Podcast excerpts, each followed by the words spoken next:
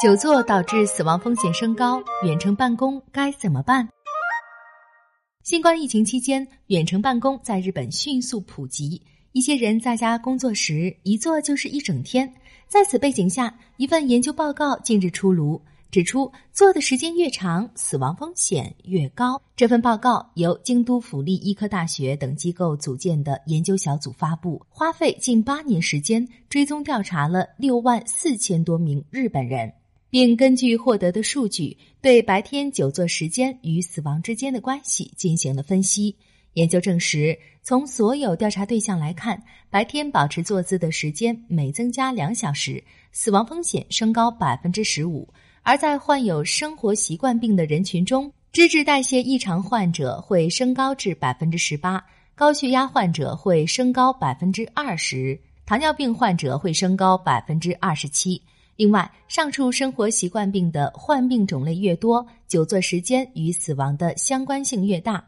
没有生活习惯病的人，白天久坐时间每增加两小时，死亡风险会升高百分之十三；而同时患有上述三种生活习惯病的人，死亡风险则大幅升高至百分之四十二。研究还证实。空闲时间即使增加身体活动量，依然无法完全抑制白天久坐时间与死亡的关联性。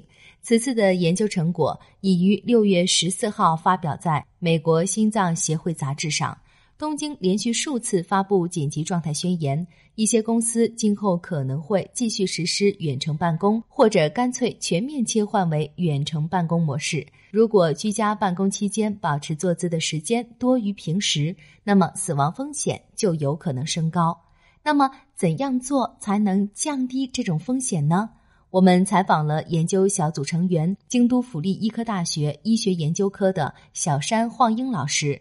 小山老师说。久坐之所以会对身体产生不良影响，是因为血液循环不畅和肌肉缺乏运动，会导致身体代谢下降。研究显示，久坐可能和高血压、糖尿病等基础疾病、循环系统疾病以及某些癌症有关。另外，还可能导致腰痛、肩部僵硬等慢性疼痛。根据二零一一年国际标准化身体活动问卷调查的数据，日本人的久坐时间之长为世界第一。这个结果引发了人们的极大关注。白天的活动时间在很大程度上受到年龄、社会经济地位和工作环境等因素的影响，很难一概而论。那么，上班族们应该采取什么对策呢？小山老师表示，可以在保持坐姿的同时做双腿的伸展运动。另外，可以使用升降式办公桌，创造可以改变身体姿势的环境，站一会儿，坐一会儿，以此避免久坐。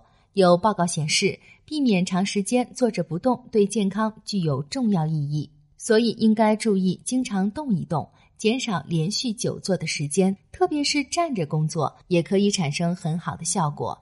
即使是从坐着到站着这样的动作变化，也能促进血流和刺激肌肉，有助于避免肥胖。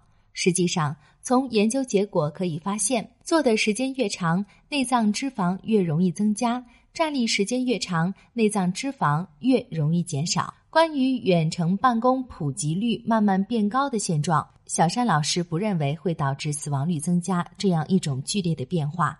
不过，保持坐姿的时间过长会导致肥胖，进而引发代谢综合征和各种并发症。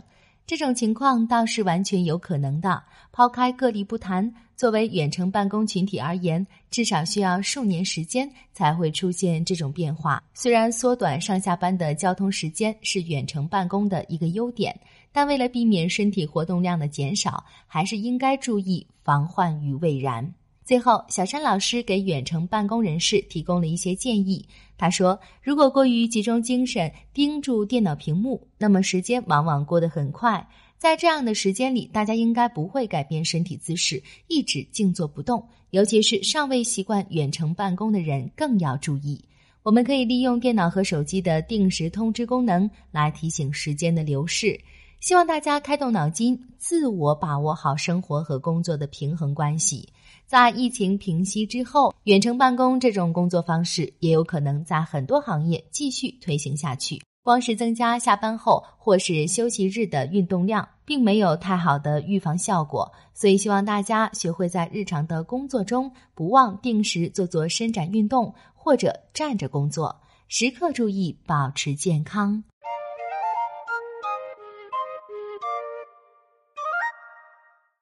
更多信息，请看日本网三 w 点 e 胖点 com。